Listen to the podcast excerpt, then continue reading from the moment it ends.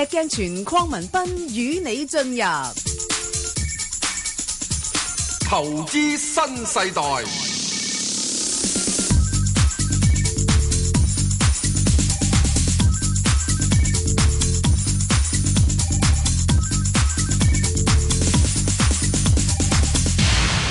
早晨啊，石 Sir， Bingo，無牌代表排代表，係證監會持牌人。喂，點解要哇同，你講證監會持牌人？係喎，係啊，咁你喂你你有牌冇牌你小販咩？啊係 啊喎， 石 Sir 真係對對對唔低住對低唔貶住咗我哋對唔住我哋對唔住證監會持牌係證監會持牌人嗰個牌好啊哎緊要㗎，嗯你知唔知啊？哎呀死啦！我冇牌啊！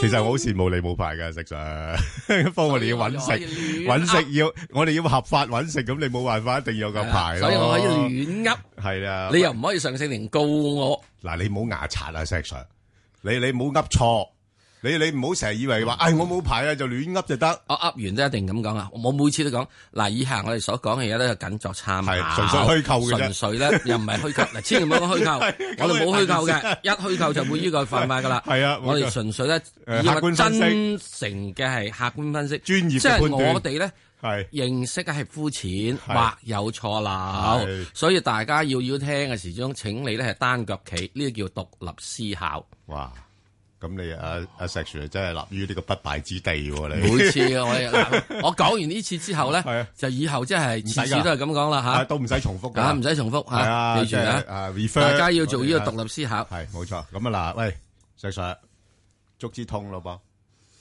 通啦。但係咁點解點解要搞到十二月咧？係即係嗱，做其其實李小嘉已經講咗，個個都準備準備開始坐誒起跑噶啦，爭個掹雞一下啫嘛。咁點解要褪咗成個幾兩個禮拜先掹雞咧？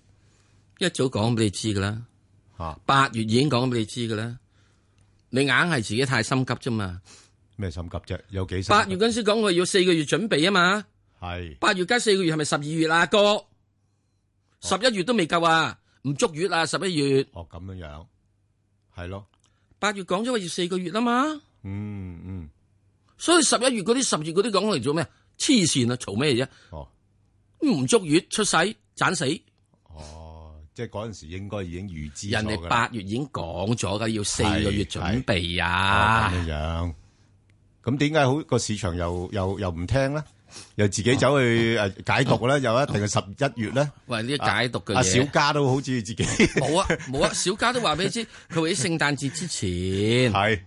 唔係之前佢好似急到都係大概十一月咁上下冇嘅，冇冇冇冇，佢話希望喺聖，佢佢希望喺聖誕節之前。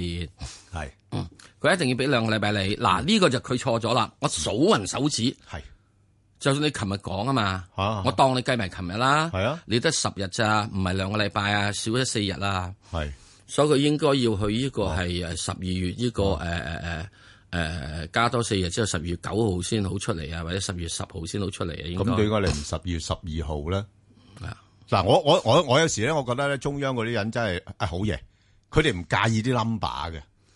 嗯嗱，本來十月十二咧就最靚嘅 number 啦，因唔係又好記。唔係呢個問題，你一定要睇，嗯佢要預啲時間。十月十二嘅話，好容易咧就去到呢個咩咧，就即係後面啲嘢。係誒、即係等等等等，已經等等等大近聖等誕，節同埋同埋四號就意大利公投啦嘛。 no，佢之前唔知四號意大利公投噶，之前唔知噶，八月嗰陣先唔知噶，喂，咁呢啲你你如果知道，你都有嗯唔啲需要噶， update 啲佢唔需要嘅行動噶嘛？係咪啊？唔需要噶。而家其實最主要好簡單係，點解唔需要十二號咧？十二號美國加唔加息？你而家仲認為佢唔加咩？加硬㗎，所以加嗰硬個㗎嘛嗰個我覺得唔係一個因所以素息嚟口㗎。嘅問題已經係啊扯晒上去啦嘛。係啊係啊係啊連香港同業拆息都扯晒上去啦係嘛啊。已經係所以預咗啫加㗎啦加息嗰樣嘢已經預咗㗎嘛。但係公投嗰樣啊嘢真係大家都唔知㗎喂，嘛。公投嗰樣嘢好簡單啦。嚇佢佢而啊家五號做啊嘛，你四號都公投啊嘛，呃誒出咗嚟㗎啦個消息，咪消息出咗嚟啦嘛，係啊就收工咯，算數咯，但係問題你唔好以為真係次次都係嗱好簡單，黑天鵝變咗啊 No，白天鵝 no，先得㗎，插咗落去再開始起步 咧，係靚啲。嘿成績好啲吓，過往嘅基數低啊嘛，係咯，係咪啊？哦係喎，係喎，以呢個基數低基數嚟計就容易攞到成績喎，最驚佢到時啊，係啊拱咗上去唔插落嚟啊，係有一插落嚟啊！你睇下點啊系一插落嚟先放啲水落嚟買平貨喎。 ？Yes，哇！嗱，呢個咧我哋就勉勉強強解釋得到啦。係啊，所以對於佢嚟講咧，係你特朗普出咗嚟之後，等等樣嘢已經 OK 噶啦，已經定咗。究竟特朗普出嚟同呢個希拉里出嚟，大家已經計晒數噶啦。好即係加息已經唔係一個大問題。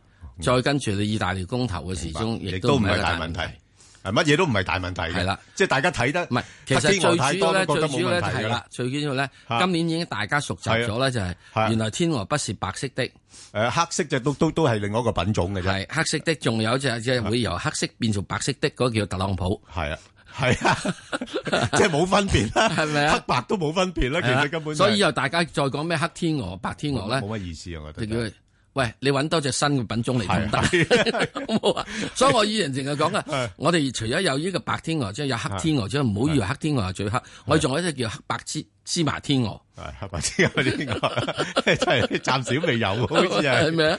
我嗰隻以為先隻係黑白芝麻天鵝，嗰隻先至係大家估唔到啊。係咪啊啊，仲有斑馬牌天鵝，呢度好多樣嘢噶嘛。 OK，好啦，我哋聽下電話先啦，今好日時間多啲。好，阿關太，啊，喂，早晨，早晨李高姐早晨早晨，係誒、你好，嗯我係咪問五隻？係誒，可以可以，三二一德永街，好三二一，係德永街，嗯廿七銀魚，五係一五特進，一一六五順豐清潔，三七一，啊，百控水務，哦，好啊，或者咁我就答你頭嗰兩隻先啦。咁啊，三二一咧，其實呢只股份咧都係比較上穩健嘅，因為佢個派息都幾好嘅。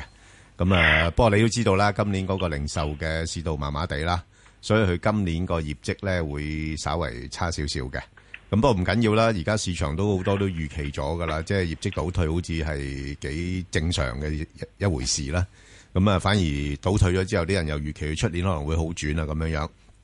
咁所以佢暫時咧，啊佢啊邊個？係嗯我想問咧，誒，佢因為有三毫子息，但係我就五十五蚊四毫八買嘅。誒誒咁我我應該收唔收佢啲息好誒啊？嗱，佢唔我借覺得嗱，我覺得咧，你可以收埋息先，收埋息先啦嚇，因為佢就十誒二月八號已經除息噶啦嘛，係係嘛？咁佢三毫息都幾好啊。咁你收埋息，咁佢又好快嘅，即係一月四號就派俾你咯。咁你我希望咧，你可以嗱，佢除咗息之後咧，咁啲人又覺得誒平咗喎，去到六去五蚊邊喎，咁佢又可能買翻上嚟，又係買翻上去五個四、五個半嗰啲位。吓，啊尤其是咧就就嚟又到聖誕節啦嘛，咁聖誕節有時又炒下呢一類嘅零售消費股嘅，咁所以呢呢只嘢我覺得咧，你係喺一兩個月裏邊咧賺五六個 percent 咧，應該唔難嘅，係啦，咁你暫時揸住佢先啦，好唔好啊？廿七銀魚係好高位買嘅，五啊四個。誒，嗰個你唔好理佢住啦。就雖然話今年大家對呢啲誒賭業股咧係睇好咗，不過銀娛咧，我成日覺得咧比較上適合咧係炒波幅嘅，係啦。咁如誒暫時睇咧，佢應該誒、呃去到大概三十八、三十九嗰度咧就有阻力噶啦，係啦。不過呢類股份咧，你唔沽都冇所謂，因為咧我我自己睇咧。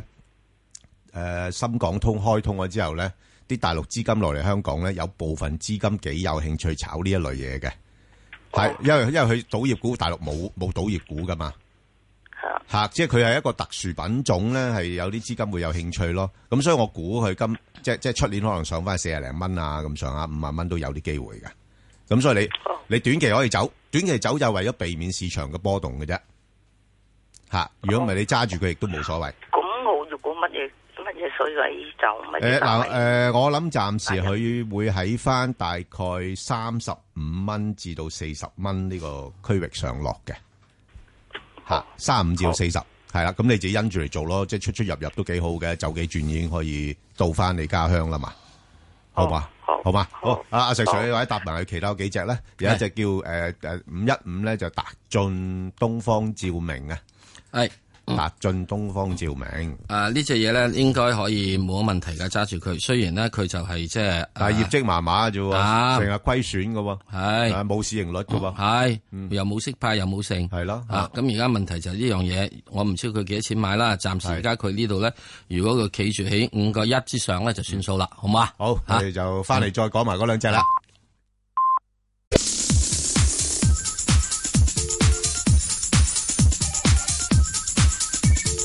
石鏡泉匡文斌與你進入投資新世代，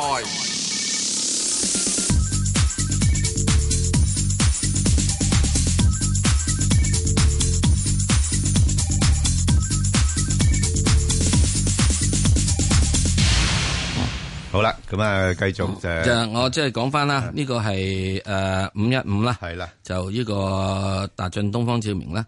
咁啊，無論佢點樣都好嚇，咁即係你總之咧，佢企喺五個一之上咧，咁就應該係有啲支持嘅。係啦，係，係，而整體仲會向上炒一下。嗯咁點解會向上炒下？冇乜所需要講。呢個世界中意人炒，有人炒㗎啦，係咪？冇冇冇冇業績啊冇乜理由冇成，嘅，係啊。啊嗯冇業績冇成都得㗎。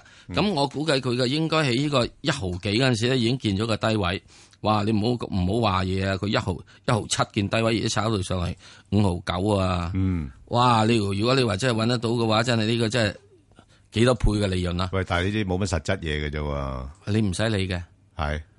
嗱，深港通嚟咗之後咧係，係可以有啲嘢冇乜實質 嘢係炒上去嘅照炒嘅，嚇哦啊嚇，即係佢唔需要啦。當然你話啊，佢市值細啲喎，得唔得啊？唔輪到佢啊，六億咋嘛，佢六億市值咋，哦，嚇，六億就容易炒啦。你揾個六千億嘅，我點喐啊？哦哦，咁你真係亂嚟嘅啫。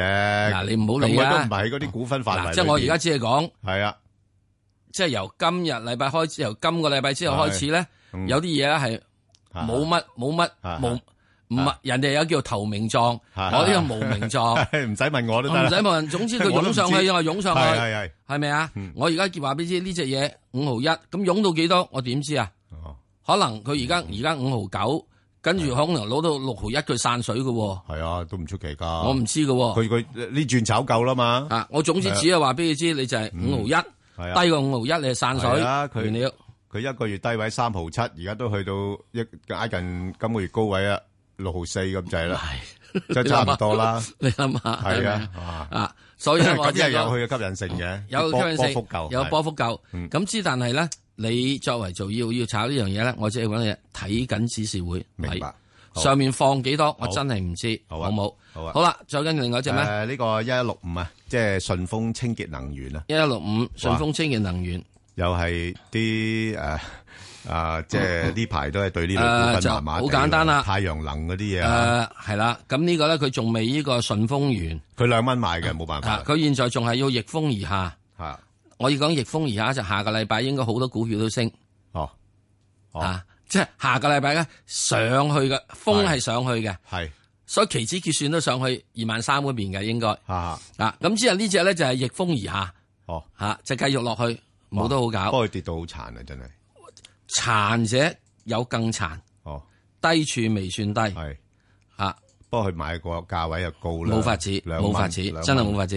咁我覺得就即係如果係咩都好啦，就誒、呃如果你真係要俾佢反彈，咁咪頂籠彈到嚟，你咪即係九毫子，嗯，係係咪啊？定係彈到九毫子，真係彈到九毫子或者個一到嗯啊係啊咁，即係咁多上。好啊，好啊而家咁另外三仲有一隻咧七一啦，誒水北北控水務，啊，幾多？三三七一三七一，係五個七買嘅，呢只比較好啲，質素好啲啦，呢只就咁幾時都係啦。啊頭北先京嗰兩隻麻麻地嘅北京質都要素，水嘅，係真係嗱。咁呢個咧，北控水母咧就係咁樣啦，就好簡單嘅啫，就大致上喺六個一度應該有啲阻力。咁啊，你又唔需要理佢咁多住，暫時咧就係睇住咧。總之你一日唔跌穿五個一就算鬼數，唔好理佢係。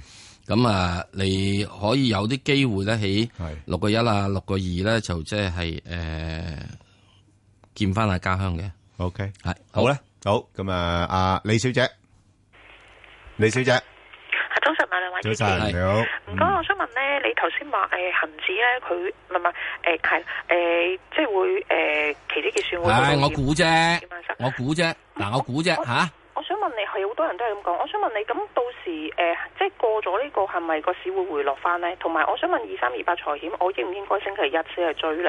定係等個恒指回咗落嚟，我我先至買佢？但係我又唔知邊個位買。唔該晒你。嗯，嗱，誒財險咧，誒呢只股票我都有時誒，我幾中意我哋買賣嘅，啊，即係落到而家近十二蚊我就買，呃誒十三蚊左緊我就沽，十三個零我左緊我呃沽咁樣樣啦。咁啊，暫時睇咧，佢最近嘅勢咧係強咗嘅。誒、诶，唔係定係佢，就連帶其他诶、呃保險股咧都係轉咗勢，诶轉翻強嘅。咁而佢本身個估值亦都唔係高啦，啊咁所以佢呢一轉咧係有機會去到大概十三個半咗緊咧，佢先肯回，先肯回啊！嗯，咁回翻落邊個位咧？诶、回翻落去大概咧就诶、呃未必太多噶啦。如果今轉嚟睇咧，都係落翻去大概十二個半到嘅啫。咁所以我估計佢暫時咧應該喺翻十二個半至到十三個半呢個區間裏边度上落咯。吓、咁你咪捕捉下咯。即係有時股份冇所謂噶，即係唔啱價我咪唔買咯。即係我落翻落嚟先好買喎。係我我就覺得落翻嚟先好買啦，因為佢而家再上嘅，我頭先講話十三個半嘛，嗯咁而家去到十三個二咁滯啦。係咯係咯咁，你賺嗰幾毫子，咁你未必會肯走噶嘛。走唔切添啊，可能係啦，突然間可能走-撲落嚟。係啦，冇錯，可能走唔切，即係你-你禮拜一-一衝入去一撲，可能一開就13個4 13個半，你一衝入去就即刻俾佢鎖住咗啦。係係。咁跟住佢就殺返落嚟，去返12個八咁，啊，咁你又唔走啦，咁跟住再落多少少，去到12個半，咁就-咁-咁你可能你又要走啦，係咪？咁啊，所以我自己呢啲呢，我唔啱位，我就唔做。係啦，咁所以就，呃，等一等先啦，因為嗱，我估禮拜一呢，點都會對深港通嘅消息有啲反應，不過問題呢，真係唔叻得去太多，因為12月，呃，4號就意大利公投嘛，嗯。咁啊，美金暫時都仲係處於強勢，咁你港股叻-叻得去邊啫，係咪？嚇，咁所以可以等一等嘅。嗯，好冇？唔該晒你。好，唔使，好，啊，馬太。嗱，我自己覺得個人咧就咁睇，誒、呃再跟住如果深港通開始嘅話，大家一定要睇緊咧就係、誒、A 股同埋港股個嗯係嗯價差，咁就財險嘅價差咧係唔係好多嘅，誒、呃冇錯，係，係。誒，平保咧仲會有係財險冇價差㗎，啊。因為佢唔係嗱 A 佢唔股。係 A 股係啦，係冇 A 咁佢股可能會有啲人啲資金啦，凡係如果冇啊 A 股咧，可能有啲資金入嚟吸納佢係。咁啊，之但係問題你就要睇佢嗰個息率啊，佢個市盈率啦嗯。咁平保咧就因為冇價差嘅诶，A 呃股係 A 股冇仲價平差，過仲仲平過呢平個過咩 H 股添，嗯所以啲平保咧喺最近呢個升浪入邊係有呢個慢咗，慢咗嘅。慢咗嘅。係誒，應該喺好好好而家好價差最好嗰個咧就係呢個人壽噶啦，啊，所以最近人壽靚晒，所以咧喺靚女如果晒，大家記得咧，啊就應該我哋應該喺三四個禮拜之前，我哋講過咧，就係係話人壽當時嘅價差咧，廿二蚊嗰陣時間啊係，有廿六個 percent，係而家都廿八啊啦，廿八。而家仲有咁28然之後，新華係誒保險咧，係價差係呢個當時啊，即係三十三蚊係三十六蚊，三十六個係係 percent，三十幾個 percent。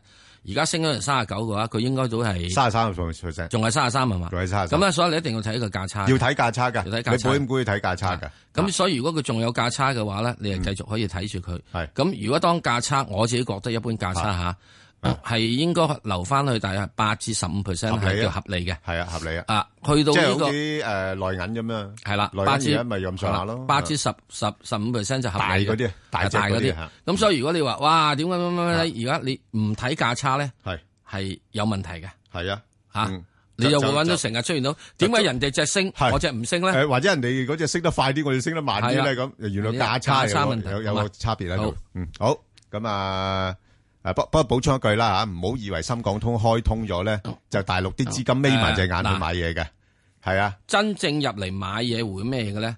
係啲國內嘅保險公司，係啊但係國嗰內保險公嗰司嗰啲都唔會亂買嘅，嗰啲係買得好精明嘅，係啊，嗰啲要計數嘅啊，你要完交全代揾到嘅咧，啊冇盈利冇剩嘅係啊咧，你嗰啲冇叫亂炒。係啊，嗰啲嗱，咁炒嗰啲咧就幾毫子嗰啲啊就，我話知你啦。嗰啲你自己搏啦，自己搏啦係啊嗰啲搏啦，好啦，阿馬太係诶，係，阿馬太早早晨，晨啊係你好， Ben 你哥好，係啊 à. 係啊嗯，我想問下咧，五 ừ, 五二啊啊，中通國訊通訊 à. 啊，吓，我咧想問下前景點樣樣？誒前景啊。係 à, 啊，前景係可唔可以？麻麻地喎，麻麻麻地地喎，因為因為而家咧，即係嗰啲好多嗰啲電信公司咧，嗰個投資高峰期就過咗咯哦，咁喎。樣係啊，咁所以佢誒你見到咧，佢佢盈利又唔會話太差嘅，因為始終佢都係服務一啲大嘅電信公司都要揾佢啊嘛。Ừ, 嗯嗯，咁所以佢係有一定嘅生意，係穩穩陣陣，即係好似只公用股咁咯。即係佢個盈利哦增長咧，就大概單位數字。哦，咁變咗佢有派息嘅，佢都三厘啲多啲，係啦，咁樣樣咯，吓。因為我就诶三個九號五買嘅，我三個九毫半，係 à, 啊，啊，你冇問題，有人買冇問題，啱噶啦。嗱，你如果三個九毫半買咧，诶呢個係一個诶博反彈價嚟嘅，對於我嚟講。Ừ. 嗯诶，但係佢彈翻上去大概咧，佢唔會多嘅吓，佢彈翻去四個三咁上下，四個四、三四個三、四個四度咧，佢又上唔到噶啦。哦，即係如果我嚟長線差誒誒誒收息可唔可以咧？诶，长线呃收息嗯诶系可以，嗱呢類股份咧，我就叫做咧诶进可攻退可守。嗱，你個心態就啱噶啦，你買嚟咧就我哋做一個投資啊嘛，做一個長線收息啊嘛。咁但係如果有時佢啱嘅升咗上去，譬如真係升到上去四個半嗰啲位咧，Ừ, 嗯嗯，咁我就唔收息噶啦，我就先走咗 Ờ, 佢先。我就先系啦，咁然後嗱，大致上應該係喺翻四蚊至到四個半嘅呢個股份，好嗯嗯好長時間，我相信會係咁樣喺度運行噶啦，Ừ. 嗯，係啦，好唔好啊哦？咁樣係啊，好啊好咁啊變咗你你自己因住咯，係啊。如果你話诶唔好啦，我都費事出出入入啦，咁你話揸長少少亦都冇問題嘅吓，啊因為佢始終有個派息喺度，好唔好？好，咁我哋聽另外一個電話啦，鄧女士，喂，係啊，鄧女士，係到我啊！係诶、早晨啊，兩位。早晨诶、我我想想問聲咧，诶、三九零中鐵咧嗯，诶、而家入去有冇問題啊？阿石 Sir，而家會唔會問先話喂圖就麻麻靚嘅啫喎？嗯吓，好似好似做緊個頂喎诶，吓。你如果現在入咧都 OK 嘅，不過唯一咧一樣咧就係 A 股係高過 H 股咧五十五個嗯係 percent。啦。你而家嗯個入差差價大價嘅嗯咧係 O K 嘅，咁不過你一定預住咧就要係要守下噶啦，嗯因為佢已經係升咗頗多下，由五個幾咧升到去六個幾七蚊噶啦，咁所以應該而家又有啲人咧，人哋已經有差唔多成廿個 percent 利潤，咁所以如果你要買嘅話，就呢只嘢係不急於去買嘅，哦喺六個七啊六個半到，如果見到就可以買啦，好唔好啊？哦如果唔係嘅話咧，就湧上去上面七蚊嗰邊咧，你有貨就放，冇貨就誒唔好理佢，睇住就算數啦。係哦啦，因為呢只嘢咧就即係係誒誒中國鐵路咧嗯係即係佢做即係都係起鐵路嘅啫，唔係運行鐵路啊嘛，嗯係咪啊？中國有好多嘅高鐵乜成嗰啲嘢嘅投資高峰期咧，但差唔多都但係佢啊有一帶一路咯，啊等到大大咗條路出嚟先帶一啦條路啦。咁同埋我而以為家佢係一帶一路。唔係佢有一帶一路概念啊一路嘅。有一咁帶一路概念。咁同埋咧，而家仲嗯有一個樣嘢咧，就係因為特朗普就搞基建啊嘛。嗯咁而家啲資金咧都係都係對呢啲基建股咧比較鍾情不過啲人哋特嘅。朗普搞啊，搞美國基建啊，啊咁嘛咁梗係啦啊，但係但係就係唔排除其他國家都係模仿佢嗰套咯，即係搞基建咯。啊，唔使誒擔心嘅，一定係搞基建嘅。啊係一定係搞基而建嘅。家 G 二十峰會係咧啊，已經講咗已經講一㗎定要講搞基建冇㗎錯㗎都係搞基建英國都要搞基建係啊，啦英國搞基建，德國要搞基建，德國已經已經十幾廿年冇搞基建啊。嗱基建咧系一個未來嘅投資嚟嘅，係啦所以一定係最好㗎啦。咁之但係你唔好以為中鐵咧就可以 去幫呢個德鐵去起鐵，冇錯又唔冇好錯以為中鐵可以去幫英鐵去起係鐵，係好唔好多啊謝？多謝兩位啊多謝好兩位得 OK，好多謝多謝好嘅，好阿文生，系早晨啊，早晨即係早晨阿 Ben 早哥，係早晨啊，系啊，好高興啊，打打係啊電多話謝我哋你，都係多好謝你支持，多謝你支持。係啊，我想問一問啊，三八八啊，港交所嘅，好啊，買咗未啊？誒買咗啦，我都買咗好耐啦，因為呢啲幾誒因為我幾耐啊啊，我都係阿阿 Jack Sir 嘅長期嘅 fans 係嚟得嘅。啊，買幾錢啊？啊幾錢啊？買啊？誒，我誒今年280嘅八月中旬先開始哦，咁樣係咁就得啦。係一百八十幾蚊一。係咁啊，即係唔係二百八十蚊啦？唉，搞啊唔掂係二百十蚊，揸住佢啦。。即係我我而家誒係揸住佢啦。啊，當然啦，即係大家即係所謂技術分析啦，好簡單咧，睇個頂睇個高。我最睇個頂就啊，以前個最高就係三零三啦，嗯啊最低啊跌到一百八啦，所謂嘅三百二零點五六一八。唉，咁得啦，咁你仲問我部做乜啫？嚇？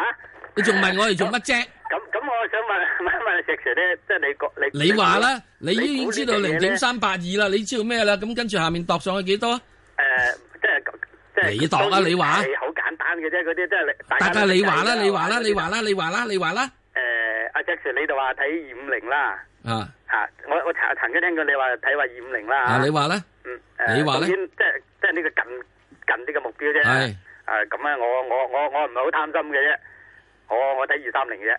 好咁啊，你你睇二三零，咁仲問我哋做乜啫？嚇咁啊！我我我想啊睇一睇啊石 Sir 你點睇法啫？五百，五百哇！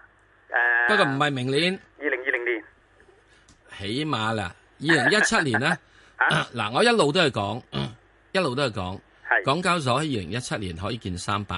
係你之前咁早見三百呢啲咁早呢，嗰啲係即係早產嬰兒，係係一定死明白嘅，好嘛？係咁而家嚟到呢度，咁然之後去到點樣見到五百咧？就一定要平均成交每日要有千四億。嗯你先有條件見呢係個啊五百，好嘛係？咁平均成交可唔可以每日去千四億啊？你如果現在以現在嚟睇嘅話，你起碼係需要去等到係由二零一七年至到去嗯二零一九年至二零二零年之間，你先有條件發展到咁樣，係即係唔係一日千四億喎？明白明白，好嘛？咁你要咁多喎，咁你要啲，咁之後中間排唔排除有人話係立亂係即係炒咗上去咧？我唔知係咪啊？即係港交所一隻好奇特嘅股票，係，奇特在於第一，佢嘅息率係有一定嘅，嗯嗯係嘛？咁啊，第二樣嘢就佢而家息率咧，差唔多等於美國嘅係十年國際息率啦，唯一衰係衰在市盈率啫嘛，係咪啊？嗯咁你再其次嘅就話就係佢係唔可以立亂發新股嘅，就係咁明白樣啦，係好嘛？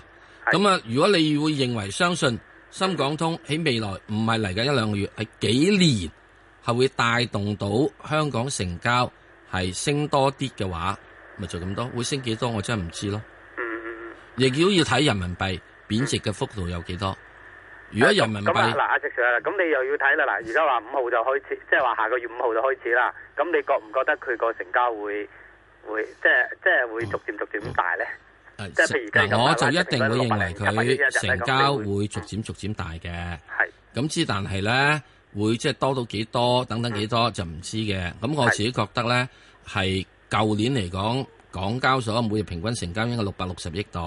係咁我估計咧，呢、個係應該係即係一個相對嘅情況，而家都係咁樣呢啲水平嘅，六百幾億至七百億度咧係一個相對水平。咁我自己估計嘅話咧，就應該係喺二零一六年咧係可以有望咧就去到大約係誒、呃近住七百億嗰邊。咁然之後，二零一七年咧就去八百億至九百億之間，我都未去到一千億啊嗯，嚇係咪啊？都未即係即係未，啲我都即去係啲到喂，去到二零一七年，我都冇估到佢可以去到一千億啊！哦咁啊樣，耐唔耐有一兩日去一千億就算數啦，嗰啲我講平均成交。我我即係而家當講平均啦，嗯嚇、係當然你平均去到過千億嘅話，咁就好簡單啫。你從而家六七百億嘅一千億，咁即係如咪果平均成咯下，咁你已經升升得成三成四成啦。唉咁咁你啊股價升三成四成好正常啊。嗯，就係咁啊，咁講完咯，好多謝晒。好啊。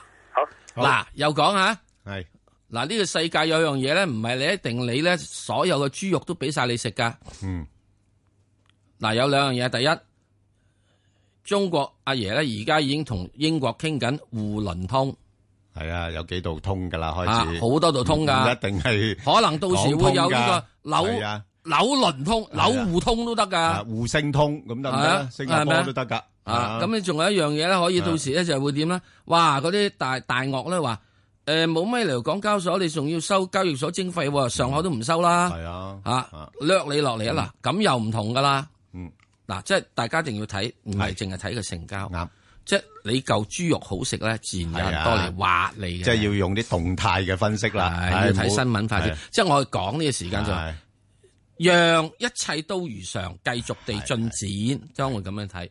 即係我一定會睇，讓我一切如常進展嘅話，過往過多幾年咯，我應該係光頭佬冇頭髮噶啦。係都唔一定嘅，有啲技術科技嘅改變噶嘛，我又唔會去直髮嘅，唔係叫你直髮，有可能去改變啲基因，就即刻叭叭聲變晒又黑又又黑又多咁樣樣啦。有一樣嘢可以做嘅，我戴頂兔仔帽咪得 咯。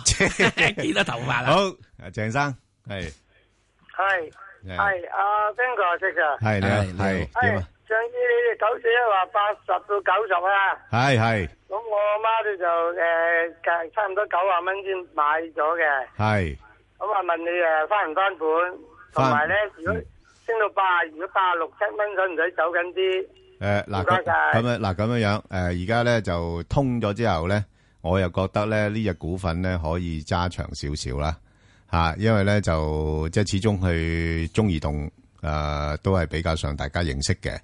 咁同埋佢個息率都都有三厘幾。咁唯一咧就係話你話國際性投資者對佢就興趣應該係不太大㗎啦，因為始終個業務增長比較平淡，咁再加上咧佢嘅收入主要係人民幣啦，咁所以呢排其實人民幣下跌咧，亦都拖累咗個股價嘅，即係呢類有呢排有幾個因素咧拖累咗個股價表現。第一就係人民幣下跌，第二就係美國嘅息率上升。咁啲人買呢類股份嘅時間咧，佢會同即係美國嗰啲國債息率咧係做一個比較嘅。咁剛才我講人民幣下跌呢樣嘢咧，跌到咁上下咧，應該係有啲啲可能回回升嘅，誒、呃即係或者反彈啊咁樣樣。咁而美國嗰個息率咧，亦都未必一定會長時間企得咁高嘅。咁所以咧，佢係有條件將來咧，借呢啲因素嘅逆轉咧，佢係做一個反彈。咁不過問題咧，始終個基本因素咧就唔係真係咁吸引咧。咁佢我哋都係維持翻個股價咧，應該大部分時間喺翻八十九十呢度上落嘅。吓、就係咁樣樣咯，好係啦，係嘛 o k 好，好，我好哋啦再答另外一個股票啦。啊，阿喂，陳阿女 Ben 士 Sir，Sir，Sir，早晨。係早晨，係陳女士係，誒，我就買咗啊一三九中國軟份力，係係零點一八九買咗嘅。我見佢到九九之附近又跌翻落嚟，嗯係咁我想問佢個走勢誒好翻啲未？係咪就派緊貨？如果有機會，我要即係定咩位走啊？唔該好啊，，好啊，阿石 Sir 嗱，呢只股票咧就之前咧都幾多人炒下嘅，係啦，咁啊，你點睇咧？啊，即係嗱，盈利就交唔到功課噶啦，啊，即係而家就係啲人咧有個憧憬嘅啫，啊，嗯，既然佢係呢個炒股，你就用呢個炒股嘅方法去睇佢，嗯，就係睇一個成交，就睇技術指標。咁啊，技術指標嚟講咧，就暫時嚟講咧未見得好轉，就會壓緊落嚟。咁啊，有可能嘅情況咧係誒落去試一試翻佢，即係一毫七七啊呢啲咁嘅位嘅。咁啊，如果能夠去試翻一毫七七嘅話，又唔介意咧，去即係可以執少少，因為橫掂佢應該我諗佢未炒完嘅。嗯咁啊，一毫七七嘅時之中就係即係執少少。咁啊，之後下面指唔指示咧，都費鬼事啦，毫零子嘢唔好指示咯。即即嗯係因為佢咧誒就都最近出咗個中期嘅業績咧，個虧損係收窄咗嘅，係啊即係冇輸咁多噶啦即。係所以我就話即係啊係呢啦啲唔使指示 係咯啊，因冇為錯咁樣啦係咪啊即係而家股價咧係真係比較低殘嘅。咁你咧就當係呢啊只咧就叫做點係啊咧，就係買呢個係嘅啊係誒六合彩，係少 少地咁少少啊地。如果佢到一毫七就嗱呢嗱，我又唔係好介意買呢類咁嘅股票嘅有陣時。啊，咁如果佢一毫七七嘅話，唔好多啊，佢彈到去呢個係兩毫子誒啊，兩毫子啊，唔數兩毫子啦，哎呀，真係彈到落去一毫九我都走啦，都一毫九走啦。啊， 哦，係咪啊？咁都幾好幅度噶啦。都幾好幅度噶啦，係啊係咪啊？嗯咁你如果一毫七七彈到一毫九嘅話，嗯嗱點解唔好兩毫子咧係？兩毫子係啲關嚟㗎，咁啊係，佢通常咧一九九 咁，誒一嚿嚿啊， 一九九咁就跌翻落去一嚿嚿㗎啦。咁樣就落翻嚟㗎啦係嘛。啊啊，你如果一嚿發咁樣就變咗一嚿飯㗎啦。 係咁所以去到呢咧，我就即係等到咧，就話即係等咧，即係落去，即係啊由呢個，如果你能夠即係一毫七七買到嘅話咧，就一嚿三啊，係咯一嚿一嚿一嚿一嚿飯啊，咁係就一已嚿經飯就啊咁。啊，咁就出㗎啦，係一嚿山咁樣係係樣啦又又得㗎喎。就出㗎啦，嚇係啦，係啊，嗱，咁呢啲因為點解咧？因為呢只股票應該唔會執笠嘅，誒應該就唔會。啊，應該唔會執笠嗱，嘅應該如果如果佢要執都執咗好耐啦。亦都唔係一個咧，係啊誒，即係佢要搞搞學嗰啲咁樣嘅，誒，佢唔係搞學嘅，佢搞自己嘢咯。嚇，不過硬係搞嚟搞去咧，就係即 係即即係佢好多嘢搞嘅。盞搞。你你呢間嘢其實一九九六年就已經出現㗎啦，即係好長歷史㗎呢間嘢。即係斬搞，好多嘢都斬搞。同埋期間咧，佢好多嗰啲誒嗯合股啊，誒誒誒誒誒誒，然後又又又誒誒供股啊，又配股啊，咁好多扭扭搞嗱，搞嘢嘅啊啊所以咧，總之咧，如果佢炒過兩毫子以上嗰啲，呢啲要走嘅，不過呢因為驚佢會供股。誒嗱呢啲咧，我就跟佢揾食，係啦不，過我就唔跟得太盡嘅，唔好跟太盡。係啊啊係啦，嚇嚇係啊，好即嘛係因為佢叻啊嗱，嘛，呢啲咧即係你咪可以得嘅。好石鏡泉匡文斌與你進入投資新世代，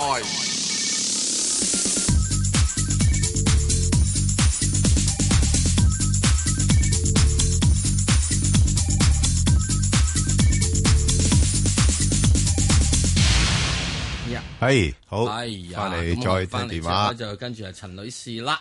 陳女士喂，係早你晨，好，係早晨兩位，早晨係誒誒，係唔該，我想問下嗰個二零零六咧，誒，我兩個一毫半買嘅，咁即係會唔會係誒入高咗咧？呢個時間唔該。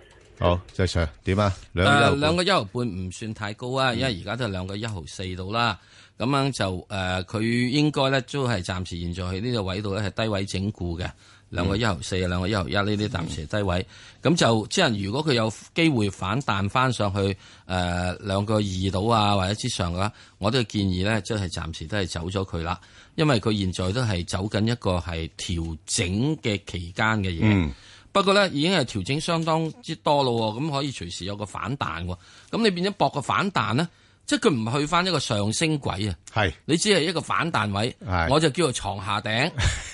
你一趌起身就冚頭噶啦。係啊冚完就咁又冚完又搭翻落地噶啦，係啦嗯冚到暈咗。冇錯咁所以就無謂咯，係咪啊？等佢瞓翻上床嗰陣時，你先去買佢。係啊咁咩叫瞓翻上床咧？佢升翻上兩個七係以上啦，係啦就叫瞓翻上床啦。 2006錦江酒店啊。啊，係啊。咁啊，二零零六錦江酒店，咁啊，即係你知道啦，咁呢啲誒啊嗱，你又唔好話係啊喎，到到聖誕節啊咩嘢咧係，誒又會有啲啲嘅嘢，好多人，因為佢錦江酒店唔係淨喺上海嘅嗯啊喎，有西安啊乜城都係有好多㗎㗎喎，咁啊，即係到時嘅聖誕節啊乜城咧又會有嗯啲即係嚇嗯做下做下，啊成個集團都好啊大嘅。嚇好好，好我哋唔又該翻嚟聽電話啦。阿鄭生，鄭生鄭生你好，係系早晨啊，兩位主持。早晨，嗯係系想問下隻一零六零啊，你嘅營業㗎唔該？係 Ừ. 啊，點啊？問誒冇，啊因為兩蚊買㗎。兩蚊兩買蚊買哦，揸住啦係啊，揸住啦。冇法啦，係啊揸住啦，因為咧嗱，就而家呢一類股份咧，誒誒誒個市況係唔係咁好啦，咁好多暫時都唔喐住噶啦，咁佢就喺度打橫行，咁就不過佢咧就有幾個關位嘅，第一個咧就上翻去過六嗰度咧，都曾經有一段時間喺嗰度盤整過啊嘛，咁咁所以過六咧係一個初步嘅阻力，咁如果過六破得到嘅話咧，佢下一個咧就過七。咁啊過七破得到嘅話咧就過八，咁佢真係有幾關要過嘅。係啊，但係但係最最大最大嘅阻力咧，會喺過八嗰度噶啦。係吓，你睇到佢喺過八嗰度咧盤整咗成兩，差唔多成兩個月嘅。嗯，係啦，係啊，好嘛？即係暫時嚟講，佢唔會跌得太多噶啦。但我想問咧，如果譬如誒，如果誒轉第二隻得唔得咧？誒，嗱，我又覺得如果我係你嘅話咧，誒，唔係話唔得，你有咩心水啊？誒，轉翻啲強勢股咯，如果係。誒，例如咧強勢，例如邊啲強勢咧？如果轉翻啲誒，轉翻嗰啲誒騰訊啲得唔得咧？诶，呃嗱、如果以你咁嘅年紀咧，我我就覺得呃诶诶诶，誒我就唔會轉嘅係吓、嚇我寧願搏一搏啦，因為咧嗱，佢而家個價位落到去呢啲位咧，已經係五十二周低位。係咁誒、呃如果佢話突真係彈翻上去過六過七嗰啲位咧，其實一啲都唔難嘅。嗯咁你你過六過七嘅時間，你都諗下十幾個 percent 啊嘛。咁咁你要騰訊升十幾個 percent，其實又唔係咁容易嘅喎。即係再再加上你你始終係有深港通呢樣嘢咧嚇，咁、我又覺得係可以搏一搏喎、即係呢隻都係深港通可以唔買賣㗎啦。誒、佢個市值夠㗎，係啊。不過你 check 翻個名單啦，你 check 翻個名單啦，嚇已即係經咁已經出咗名單㗎我啦，我就會係啊，覺得有樣嘢。嚇誒，如果你揾到啊大眼的多阿趙薇都出咗貨咧，係咁你就即係都應該要睇睇啦嚇。係人哋入貨同出貨時間你都未好掌握，咁就即係嚇唔好跟咁多。咁佢都仲有嘅，佢仲有喺度嘅。如果你未如果走真晒正嘅年輕要搏嘅話咧，我寧可你你搏落者就中心國際，係中心國際即係有一個即係前途，始終係未來咧，一定係要用呢個芯片。嗯，咁至於你話影業嗰樣嘢咧，係真係等阿阿里巴巴搞掂先啦，好多嘢搞，佢萬七樣嘢搞。咁啊係啊，幾時輪到自搞呢啲嘢自啊線都幾多？唔係我我而家冇嘢，我我係唯係即係搏一搏係咪佢啊深港即通啊係。佢嗰度咧，即係會有可以搏一搏佢有蛋彈上嗯去，蛋彈上去又係床下底破柴嘅呢樣嘢。係啊，嗯明好嘛？係啦，好講好完嘛，OK，搞掂。好啊嗱，後生仔咧係係應該要用咧啊係十分嗱，本來咧阿伯咧我都覺得用十分一錢錢啊錢出嚟咧嗯搏一啲即係刺激性嘅嘢嘅。係我唔贊成咧冚唪唥買埋晒嚇啲即係即係 完全都好冇穩刺激陣嗰嗰啲啲嘢嘅啊。啊，咁即係如果作為後生仔，我覺得應該十分之三嘅錢出嚟咧，係搏一啲即係話未來經濟前景嘅嘢。係啊，咁如果有個 basket 嘅話，仲好。係啊，你諗諗啊，如果一九零零年你買咗福特汽車嘅話，你話而家發到幾多？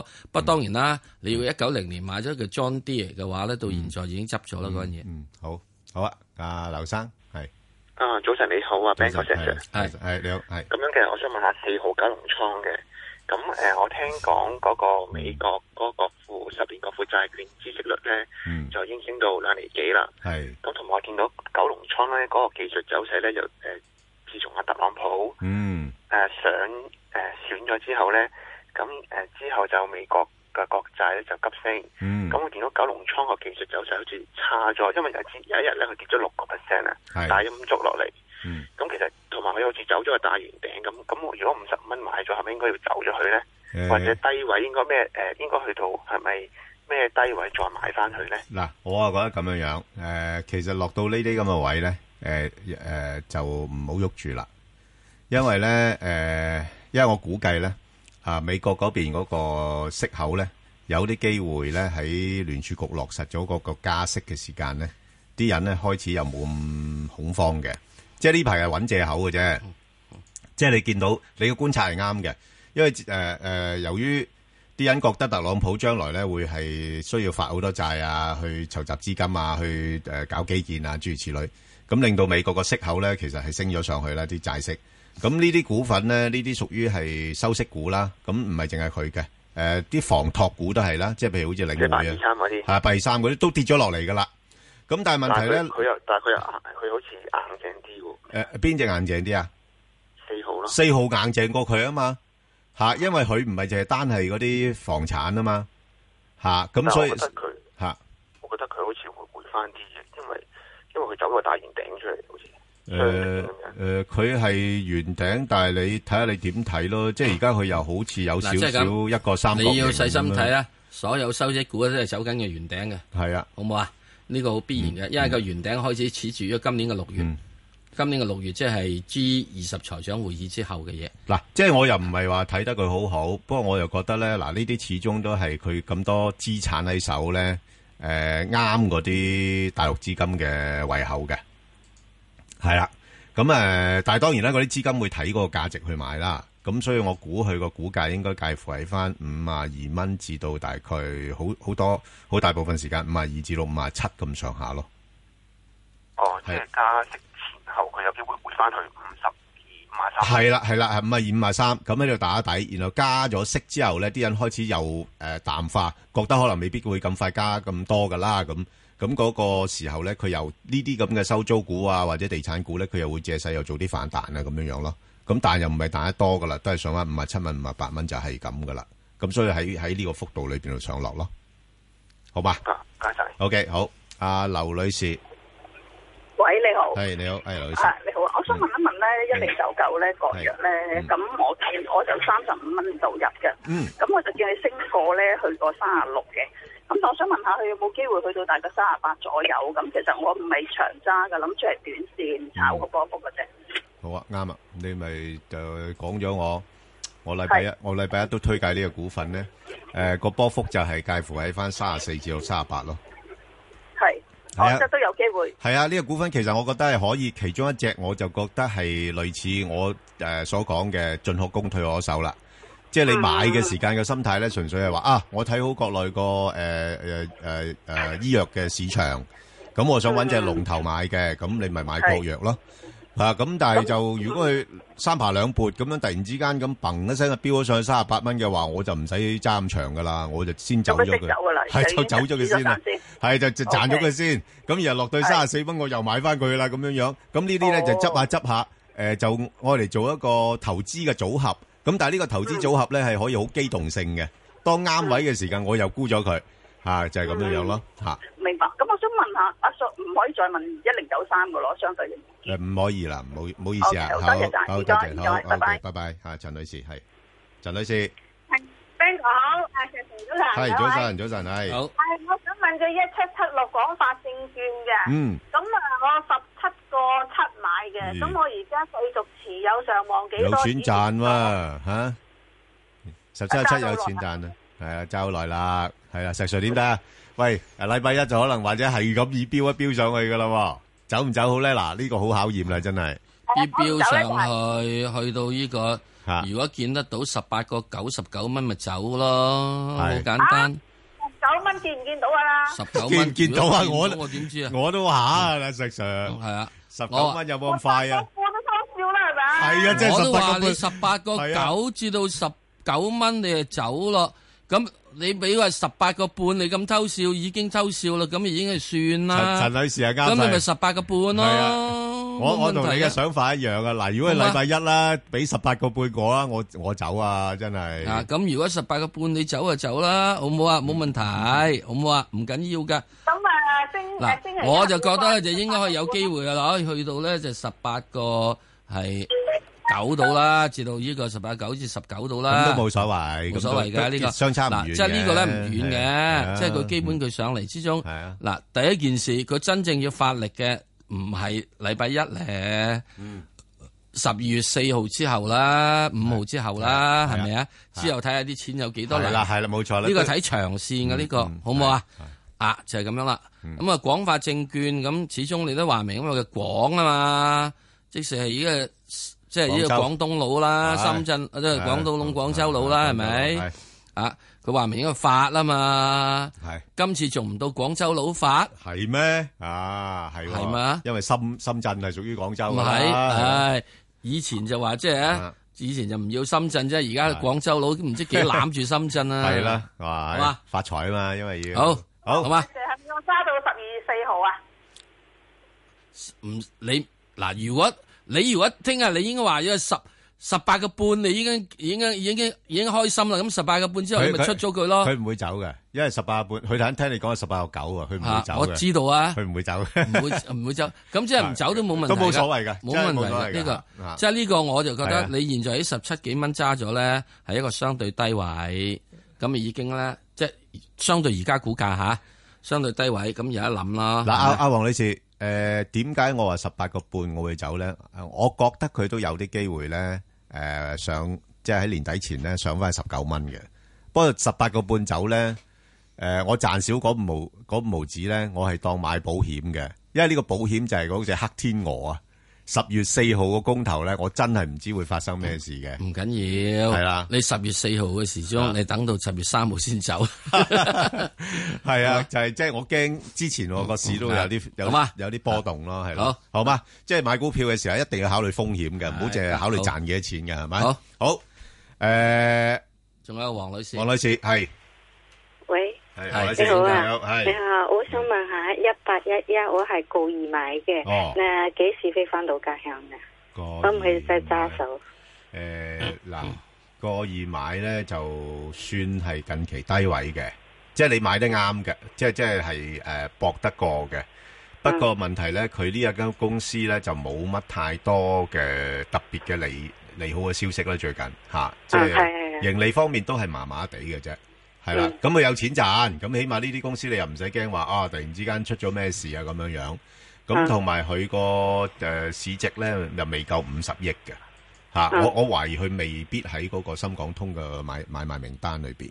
咁所以咧，我如我果好似睇，我好似睇到係深港通名單入邊嘅。有噶係嘛？有噶係嘛？係啊佢因為啱啱啱啱啱啱四啊九點八億啊，吓即係四啊四啊九億啊，四啊九億啊，我睇到佢個市值四啊九億，可能就算啦，納埋佢入去啦，當四舍五入咁樣樣啦。啊放心啦，如果佢四十九億嘅話，佢班友仔會做到佢五廿億㗎係啦，。咁所以變咗咧就誒，呃佢、有啲機會咧係做翻好少少。不過不過暫時睇咧，佢好似似乎誒、呃、過二嗰度有個阻力先嘅。嗯。佢如果突破得到過二咧，佢就向過二過三呢個區域裏邊上落嘅。嗯嗯。係啦，而家就呢啲位咧就再跌嘅空間亦都唔會話太多住。啊。係啦，就係揸住先啦，好冇？我係揸住先嚇揸住先啦，係啊，因為佢又唔係話太差嘅。如果估值嚟計咧，而家都係合理嘅水平咯。嗯，啊仲有大息派概大概係咪到年尾可唔 可以？诶，到年尾應該有啲機會去翻大概過三度啦，哦哦哦，係啦好好，係啦，係啦，好嘛，啊，揸住先，好好，好，好啦，咁啊，四常我哋要快速啦，好，啱啱同你一齊答咗一隻诶网上提問嘅股票啦，就係二二三八吓廣汽集團。咁啊，有興趣嘅聽眾可以上翻去香港電台公共事務組嘅 Facebook 度睇睇啦。咁誒，亦都記得誒留言問你哋心水嘅股票。好啦，咁啊，另一隻咧就大家非常之關心嘅咧，就係呢個誒一次過答晒啦，好多問呢隻噶啦啊嚇，就係騰訊七零零啊。阿石 Sir，你覺得佢仲有冇得輝煌咧？因為似乎而家美國嗰邊嗰啲科技股都係麻麻地喎。啲人而家咧即係棄新啊，就懷舊喎吓。誒，即係科技股，即係好似嗰啲麻麻地咧，因為啲資金嘅調配嘅啫。係啊，咁啊，突然之間揾翻嚟咧，就唔中意啲，即係唔中意，即係老牌嘢啊。唔係嗰啲，唔中意卡其褲，係就中意咧就牛仔褲， 係中意牛仔褲啊着返就咁牛仔樣褲就懷舊啦而家要咁所以呢個過程入邊咧冇乜問題嘅，最拉尾嘅時鐘你可以真正即係掘到幾多嚿煤出嚟啊！發夢噏風，所以始終最拉尾都係煤礦工人都要打電話嘅 嗬。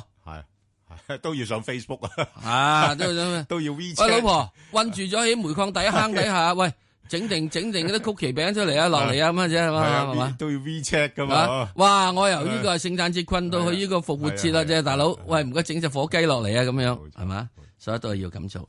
所以呢個咧，我就覺得唔需要太擔心。咁而家佢大致上咧，嗰陣時都講過啦，騰訊應該落翻嚟嘅一九零附近到啦。喺一九零附近嘅時鐘咧，應該有啲支持嘅。咁啊，支持都要彈翻你幾多，但係都唔好多嘅啫，係二零零到嘅啫，十雞屎到嘅玩。咁喺呢度咧，應該玩幾耐啦？就揾應該玩到咧，玩三個月到，玩到去即係大概一二月到啦。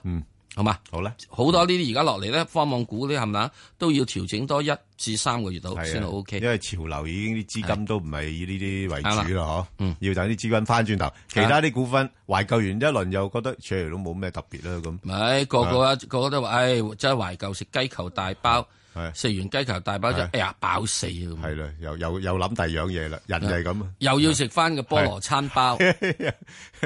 又要食翻嗰啲咩燒雲包嗰啲咁嘅嘢啊係啊。好，咁啊，另外咧就係呢個誒中國鋁業啊，係二六零零啊。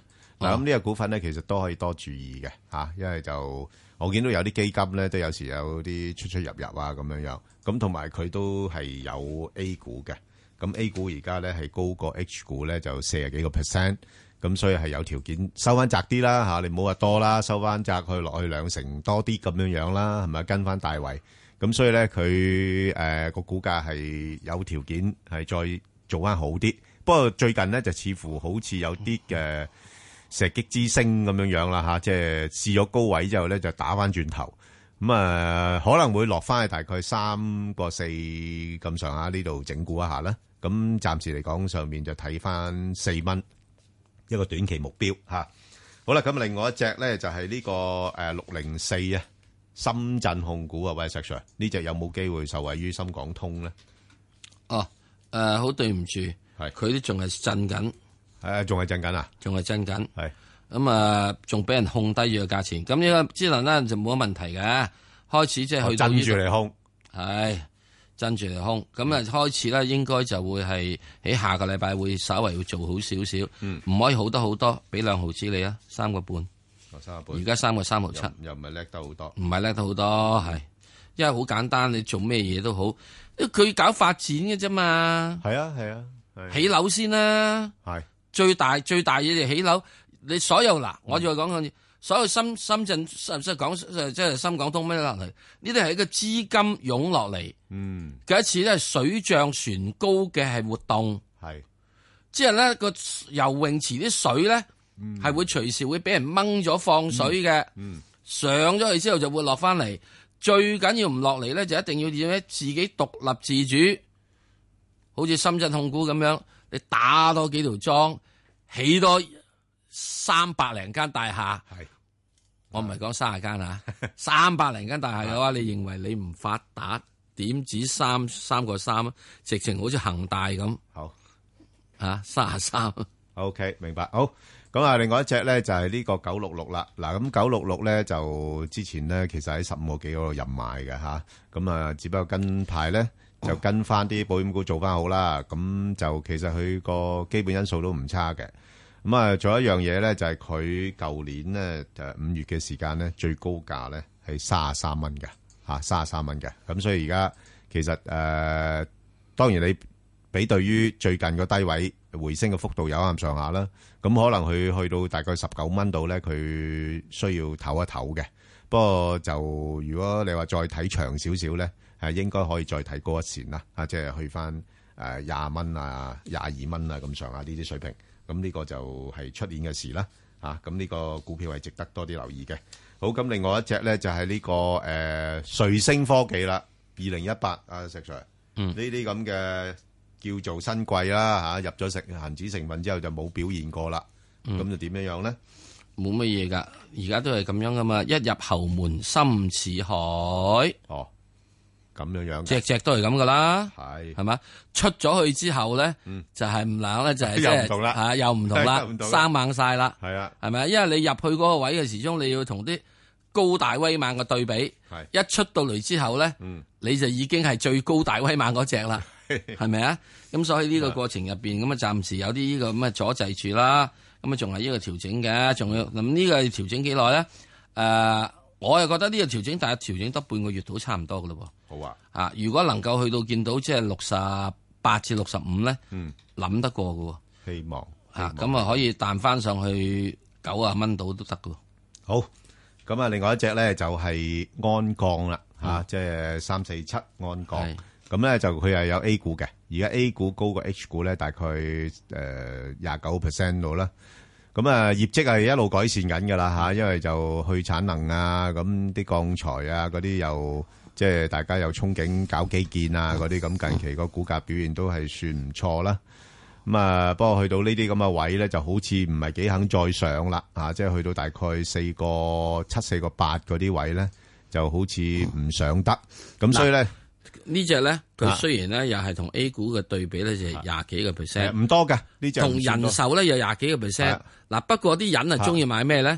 一定買人壽嘅。梗係啦啊點解咧？因為安港啊需要將嚿將嗰嚿嘢咧，係出嚟變錢啊！下下人壽唔係啊，係錢變錢啊！係啊，係啊，係咪啊？係啊，睇見錢就因為前開眼啦。啊不過呢個啫。佢有啲概念嘅，係有即概而念，家有概念。不過你仲要即係好努力工作先變到錢啊嘛。係啊冇錯嚇，咁就即係喺個盈利改善底下咧，啲資金睇佢又睇翻好啲。不過暫時嚟講，就上邊又唔會太多啦啊嚇。即嗱，係安港咧，五蚊我會度覺得如果佢即係日價咧有到三十 percent 以上咧，OK 就好吸引啦。係啊，咁即係差唔多要跌到落去四蚊度咯，咪係咯啊四蚊度咯嚇。咁即係暫時嚟講都係四個二至到四個八啦，我估計嚇唔會太多。好，咁另外一隻咧就快脆咗嘅石 Sir，誒綠葉製藥啊，二一八六點睇？